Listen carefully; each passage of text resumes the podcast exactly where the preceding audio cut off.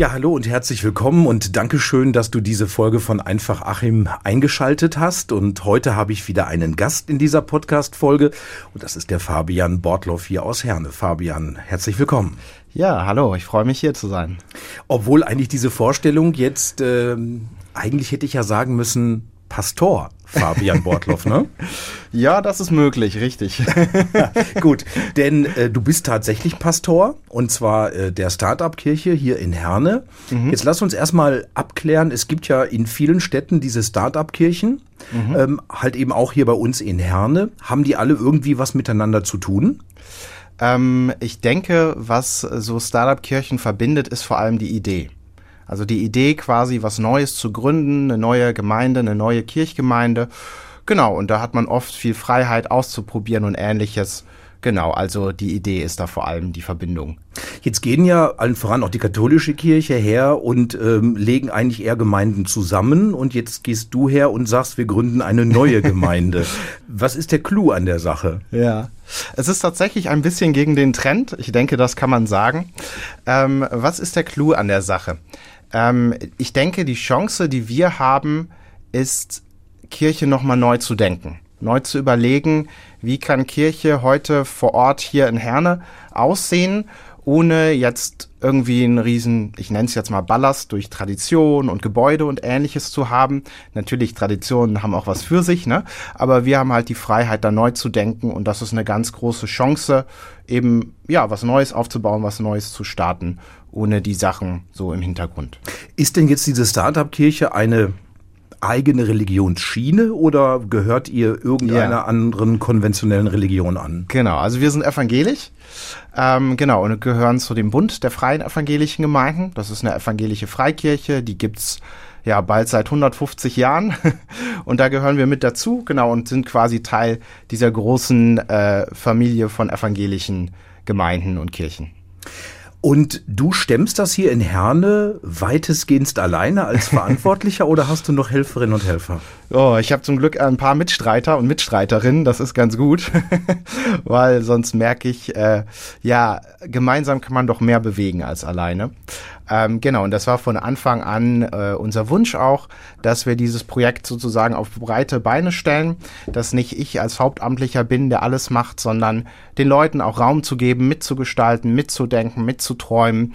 Genau, und da sind wir äh, ganz dankbar, dass es da eine Handvoll Leute gibt, die sagen, wir finden das spannend, wir haben Lust damit anzupacken, Lust mitzudenken und das, ähm, ja, wir da keine Einzelkämpfer sind.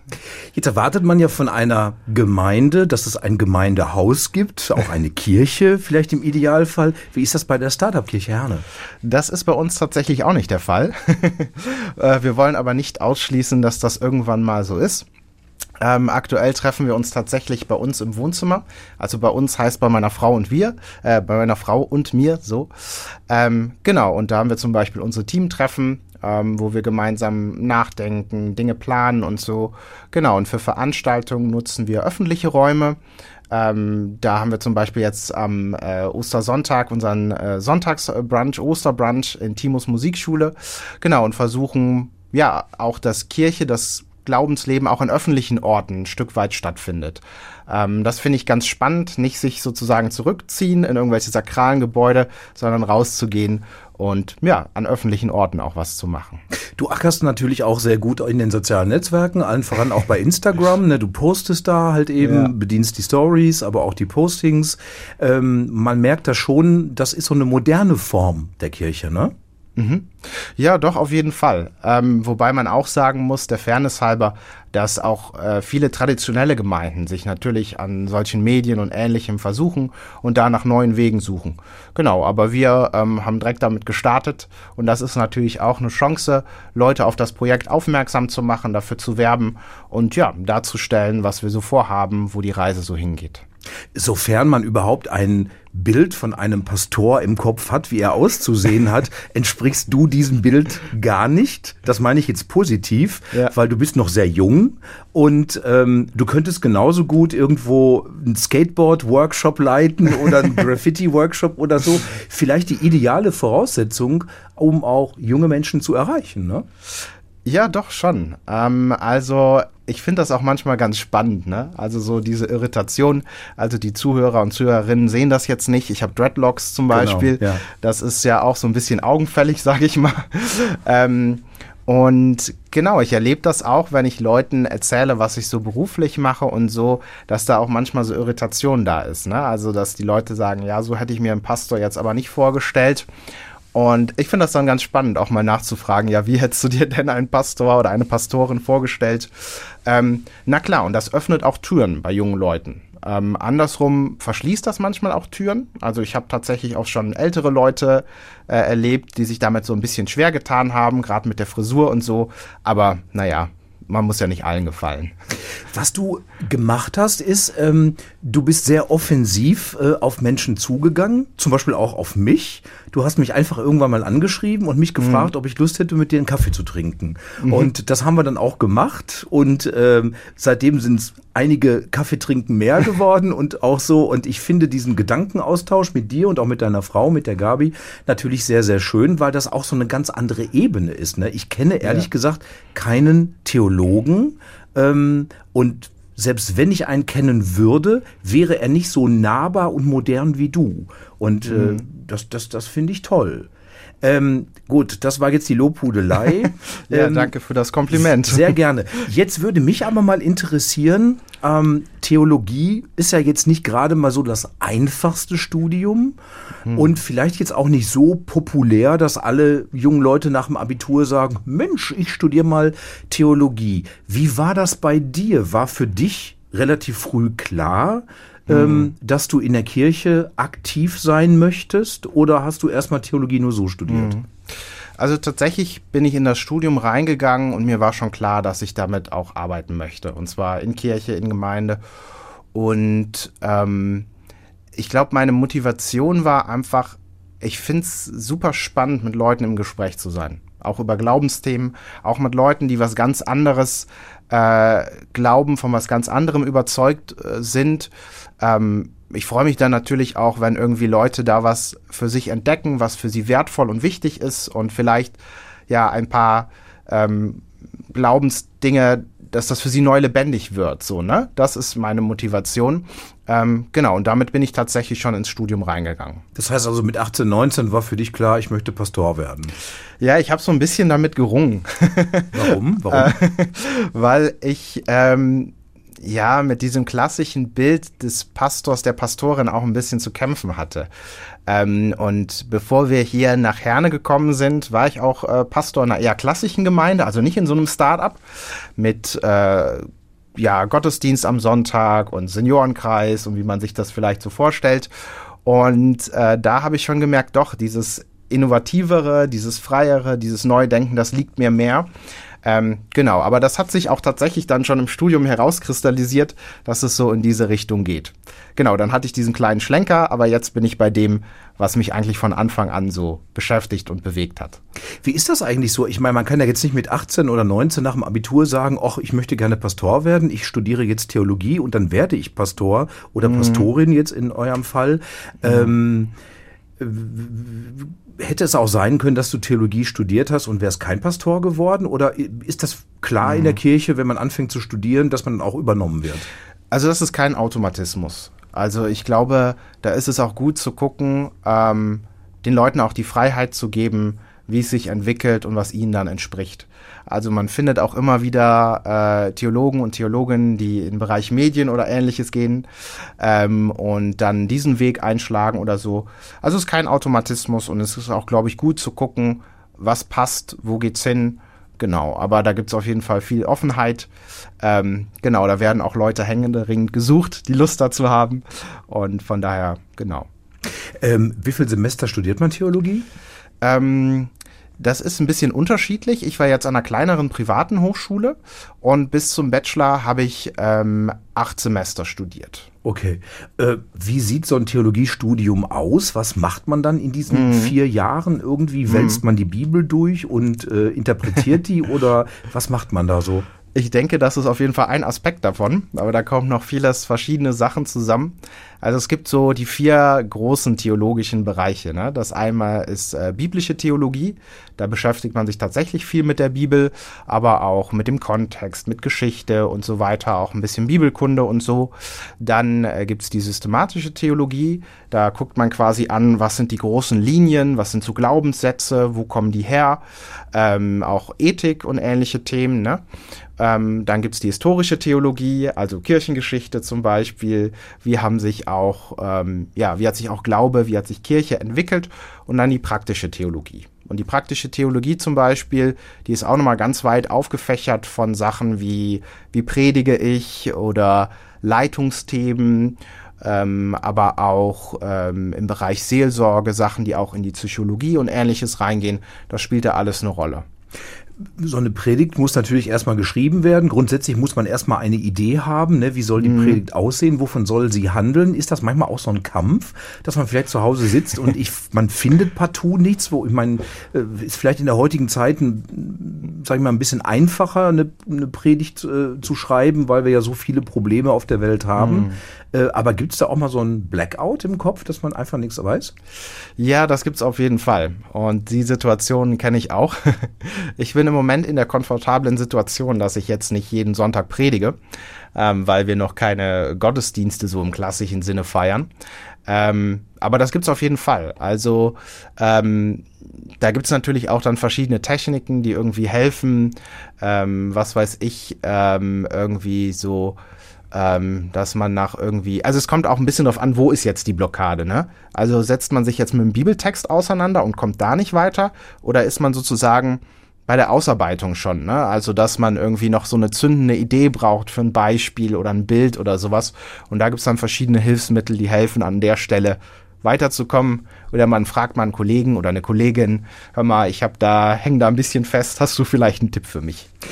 Wie schön man das miteinander verbinden kann, die Bibel und die Gegenwart, zeigt ja zum Beispiel dieses Buch mit der Bibel durch das Jahr, ne, das mhm. jedes Jahr neu äh, aufgelegt wird. Und ähm, da gibt's dann ja auch immer irgendwie so ein Beispiel aus der Bibel und dann ein Beispiel aus der heutigen Zeit. Und ich finde das zum Beispiel sehr schön, manchmal auch zu sehen, äh, wie analog das doch ist. Ne? Die Probleme mhm. von vor 2000 Jahren sind mhm. ja äh, nicht unbedingt so ganz oft anders als die heutigen. Ähm, stellst du auch immer einen Bezug zur Bibel her in deinen Predigten? Muss das tatsächlich sein, dass die Bibel darin vorkommt? Ähm, was heißt muss sein? Muss nicht sein, aber ich find's schön. Ja. ich find's hilfreich, weil so wie du gerade gesagt hast, dass auch in diesen alten Texten einfach ganz ganz viel Leben drin steckt, ne? Äh, was Menschen erlebt haben und ich würde auch sagen, als Christ, was Menschen mit Gott erlebt haben. Ne? Und ich glaube, da steckt auch ganz viel irgendwie Göttliches drin an Erfahrungen und so äh, mit Gott. Und ähm, das finde ich total spannend, das ins Gespräch mit unserer Gegenwart, mit unseren Problemen zu bringen und dann zu merken, ja, okay, da kommt was zusammen und dass das irgendwie fruchtbar und lebendig wird. Und daher habe ich da ganz viel Freude dran, die Bibel auch mit reinzunehmen, genauso wie es mir wichtig ist, das hier und jetzt äh, mit reinzunehmen. Und beides in so einen Dialog zu bringen, das äh, macht mir dann persönlich auch Freude und ist mir wichtig. Ich könnte mir vorstellen, dass Predigten vielleicht im Laufe der letzten Jahrzehnte auch ein Stück weit moderner geworden sind. Ich stelle mir mhm. vor, vielleicht, weiß ich, in den 50er, 60er Jahren, da war der Pfarrer, der Pastor wohl eher der mit dem erhobenen Zeigefinger, vielleicht auch noch mhm. so ein bisschen in der dörflichen Gegend heutzutage. Und ich könnte mir vorstellen, heutzutage in einer Großstadt, äh, äh, dass man da vielleicht dann auch so ein bisschen zeitgemäßer und mhm. im Rahmen der Zeit predigt, ne? Absolut. Ich meine, es ist natürlich auch immer die Frage, wen hat man so ein bisschen vor Augen, ne? Also wer sitzt da vor einem, wie, äh, was sind das für Zuhörende? Ja, also ich predige natürlich jetzt, ich sag mal, im Jugendgottesdienst anders, wie jetzt an einem Sonntagmorgen, äh, wo vielleicht eher ältere Leute da sind. Und es ist auch gut, dem äh, angepasst zu sein, denke ich mal, ein Stück, das zu den Zuhörenden passt. Aber natürlich darf man die Zuhörenden da auch manchmal ein bisschen ich sag mal, herausfordern mit der einen oder anderen Form, die vielleicht unüblich ist ähm, oder ja, die die Leute vielleicht noch nicht so kennen, um so ein bisschen, ich sag mal, aus dem Trott auch manchmal so ein bisschen rauszukommen. Ähm so eine Predigt setzt natürlich voraus, äh, dass äh, Menschen da sind, die diese Predigt überhaupt hören. Das heißt, mhm. man muss ja auch erstmal Menschen erreichen und dafür begeistern, äh, in Gottesdienste zu kommen. Mhm. Ähm, und, und, und glaubt man den Meldungen, die auch so durch die Medien gehen, wird das ja immer schwerer und mhm. immer mehr Menschen treten aus der Kirche aus, haben keinen großen Bezug mehr zu diesen klassischen Religionen. Ich sage jetzt einfach mal so ganz salopp, äh, wie geht ihr denn auf Schäfchen fangen? Also, dass ihr tatsächlich Menschen für die Kirche wieder begeistert, so mit ja. dem Motto, komm doch mal vorbei im Gottesdienst oder hm. wie, wie macht man das? Also ich würde sagen, also ich meine, das ist natürlich eine sehr große Frage. Ne? Ähm, mein Anliegen ist es natürlich, Leute irgendwie auch für Glaube zu begeistern. Ne? Deshalb mache ich das ja auch oder deshalb machen wir das auch als Startup-Kirche. Ähm, ich denke, es fängt damit an, hinzuhören.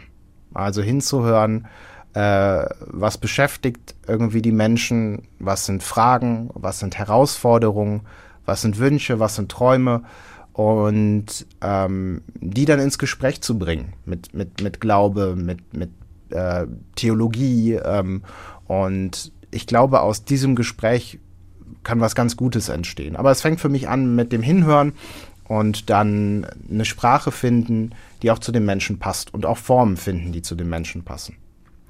Jetzt leben wir ja in einer Zeit äh, auch von vielen Problemen. Die gab es sicherlich vor Hunderten von Jahren auch in anderer mhm. Form. Äh, aber es ist so, äh, wir leben auch in einer schnelllebigen Zeit ähm, und vielleicht auch in einer etwas oberflächlichen Zeit. Ähm, suchen Antworten auf viele Fragen. Ähm, das wäre jetzt natürlich eine komische Frage, wenn ich dich jetzt fragen würde, glaubst du, äh, dass der Glaube und die Religion Antworten geben kann? Aber ähm, wie findet, findest du als Pastor immer eine Antwort auf Fragen, die, die auf dich zukommen? Kannst du die mit biblischem Hintergrund beantworten? ähm, sicherlich nicht auf alle Fragen. Also ähm, ich bin in einer gewissen Art und Weise auch ein Suchender. Also es gibt auch Sachen, an die ich glaube, von denen ich überzeugt bin, ne? Ähm, aber auf manche Fragen habe ich auch keine Antwort. Und gerade wenn Leute auf mich auch zukommen mit irgendwie auch persönlichen Herausforderungen und Problemen, ähm, dann muss ich manchmal auch sagen, ja, ich, ich weiß es auch nicht. Ähm, und da ist es, denke ich, ganz wichtig, für mich persönlich einfach ein offenes Ohr zu haben und hinzuhören und ähm, ja, vielleicht dann gemeinsam weiter nach Antworten zu suchen. Ähm, ich denke gerade so ein bisschen darüber nach, wie so dieses klassische ähm, Gemeindebild ist. Ne? Also ich meine, mhm. weiß ich nicht, ich, ich werde geboren, ich werde getauft, dann, dann äh, habe ich eine Konfession und mhm. äh, dann gehöre ich einer Gemeinde an und im Idealfall gehe ich dann brav in die Messen und äh, so weiter und dann bin ich integriert. Ähm, dann stelle ich mir gerade so die Frage, was tun die Kirchen, äh, um auf die Gesellschaft zuzugehen. Und deswegen sagte ich gerade mhm. so, dein Schritt war, du findest statt mit, mit, mit der Startup-Kirche Herne. Ich kann mhm. dir auf Instagram folgen. Du machst ja auch so tolle Sachen wie Fahrradtouren oder jetzt hier Osterbrunch, mhm. was du beispielsweise gerade gesagt hast.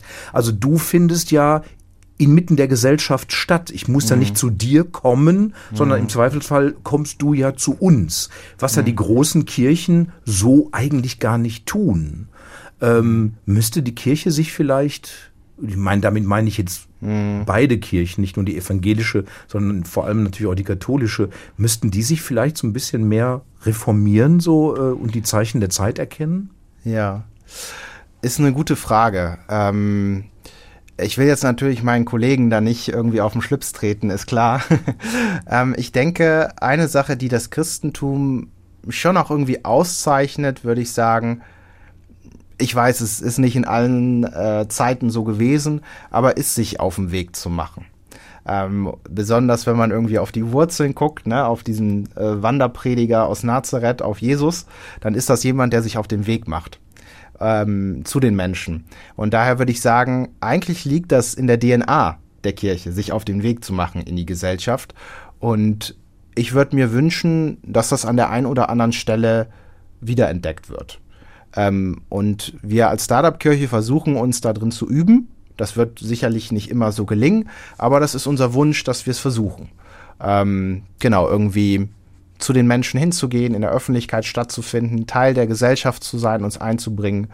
Ähm, und wir hoffen, dass das uns irgendwie gelingt.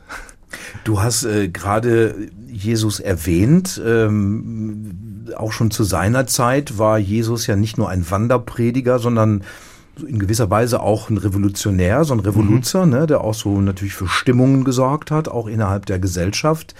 Ähm, ich ich habe äh, den ähm, Vikar Christian Schmidtke, der ja jetzt mhm. nicht mehr hier in Herne ist, der irgendwie nach Ostwestfalen gegangen ist, den habe ich mal gefragt, äh, würden wir Jesus erkennen, wenn er heute in der heutigen Zeit wieder da wäre? Und dann sagte er zu mir, natürlich eine sehr diplomatische Antwort, er sagte, ach, vielleicht ist er ja schon da. Ne? Mhm. Ähm, wie würde ein Jesus heutzutage deiner Meinung nach agieren? Auf Facebook, auf Instagram, auf TikTok? Ja. Oder äh, würde, würde er kaum mhm. in Sandalen und im Gewand durch Herne ziehen und sich auf ja. den Marktplatz hinstellen und predigen? Wie würde ein moderner Jesus aussehen? Ja, super spannende Frage. Die du ad hoc jetzt ich, äh, ich überlege. Also ich denke, ähm, also als, als Christ würde ich ja sagen, ähm, dass in Jesus auch Gott uns irgendwie nahe kommt. Ne? Also dass Gott äh, in diese Welt äh, reinkommt, das haben wir noch vor ein paar Monaten an Weihnachten gefeiert.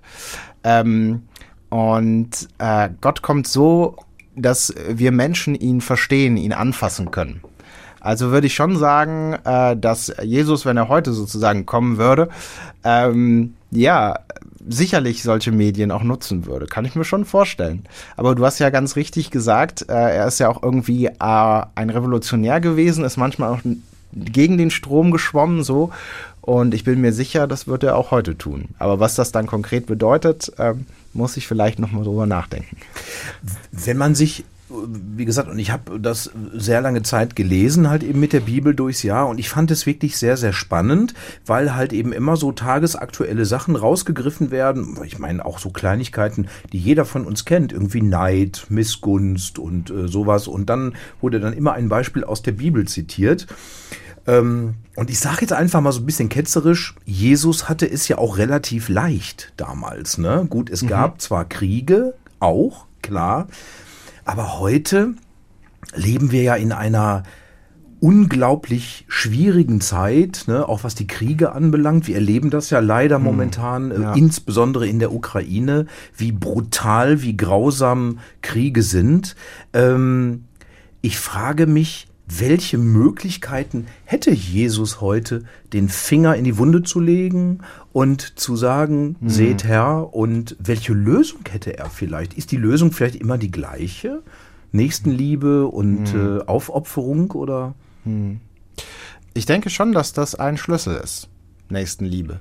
Also ich denke, wenn ähm, alle Leute das beherzigen würden, äh, den Nächsten zu lieben wie sich selbst beispielsweise, dann würde die Welt äh, schon anders aussehen. Ähm, sicherlich ist gegen manche, ich sage jetzt mal so krass, äh, Bosheit von Menschen auch kein Kraut gewachsen. Ne? Also es gibt Menschen, ähm, ja, da wird das vielleicht auch nicht helfen. So, ne? Natürlich, jeder ist auch irgendwie Produkt der Umstände, in die er oder sie reingeboren wird, ja.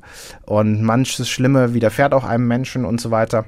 Aber ich denke schon, dass Nächstenliebe ein Schlüssel ist, ähm, dass sich was verändert, würde ich schon sagen. Hm.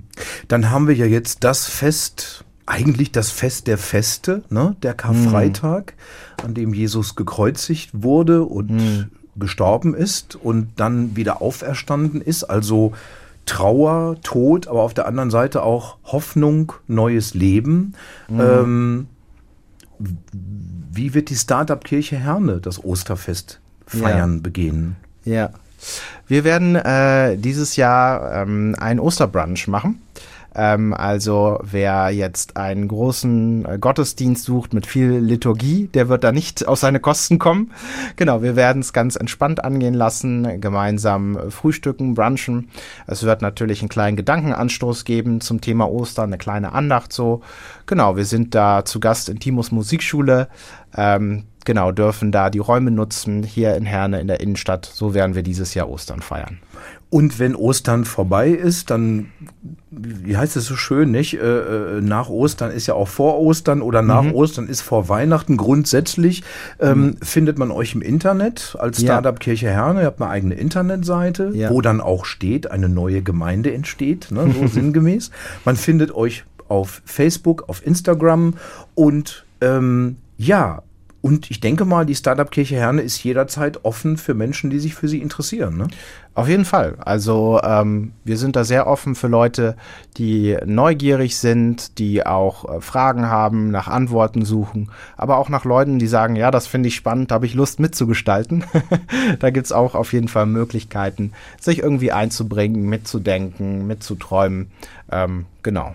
Wie sehen deine Pläne für die Zukunft aus? Ich denke mal, du wirst ja jetzt nicht äh, da sitzen, die Hände in den Schoß legen und sagen, das ja. war's, sondern äh, vermutlich hast du ja noch irgendwelche Projekte, die du gerne realisieren ja. möchtest oder irgendwelche Träume, Visionen. Äh, Gibt es mhm. da irgendwas von, was du schon mal verraten könntest, was du gerne noch machen möchtest? Ähm, ich überlege gerade, was kann ich verraten? Ja, sicherlich kann ich ein paar Sätze zu sagen. Also zum einen ähm, auf der einen Ebene ähm, sind wir immer äh, suchend nach weiteren Projekten, auch mit anderen zusammen. Und an der Stelle würde ich mir auch noch mehr wünschen, so, ne? Mit anderen Akteuren, die sich hier in der Stadt engagieren, Dinge zusammen zu machen. Da gibt es jetzt noch keine konkreten Pläne, ähm, aber das einfach als Wunsch, ne? Ähm, genau. Was weitere Pläne sind, ist irgendwann mit dem Gottesdienst zu starten, vielleicht einmal im Monat ähm, auch eher in einer lockeren Form, ohne ganz jetzt so strikte Liturgie, sondern mit moderner Musik und so weiter. Ähm, wo wir auch drüber nachdenken, ähm, ist äh, so eine Art Glaubenskurs anzubieten für Leute, die sich mit dem Thema christlicher Glaube nochmal intensiver beschäftigen wollen. Das ist in der Mache. Genau, was wir vielleicht gerade aktuell ähm, noch machen, ist ein Projekt, das nennt sich Feierabend. Ähm, das ist auch ganz cool. Da starten wir gemeinsam ins Wochenende, ähm, haben die Gelegenheit, äh, sich auszutauschen, auch in entspannter Atmosphäre. Ähm, Genau, aber du hast nach den Visionen gefragt, ne? Oder was da in der Zukunft ja, noch kommt. Gibt es die auch noch? Ich meine, träumst du vom Hernedom? also tatsächlich kommen in dem Traum Gebäude gar nicht so vor. Mhm.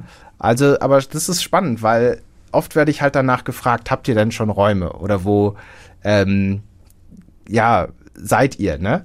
Ist ja auch eine berechtigte Frage, ne? Wenn man irgendwie an Kirche denkt, dann denkt man auch vielleicht an das Gebäude, an einen Kirchturm. Ähm, aber ähm, in die Richtung denke ich gar nicht, sondern eher so, okay, weiter Projekte in der Öffentlichkeit machen. Ähm, und klar wünsche ich mir, dass irgendwie viele Leute dazukommen und da bei uns irgendwie was für sich entdecken, ne? was ihr Leben bereichert. Und ähm, da bin ich ganz gespannt, was da kommt. Also es klingt nach einer spannenden Zeit, die da noch kommt und wir freuen uns drauf und ich freue mich noch auf viele Kaffee trinken mit dir und ein Stückchen Kuchen dabei. Das ist immer sehr schön.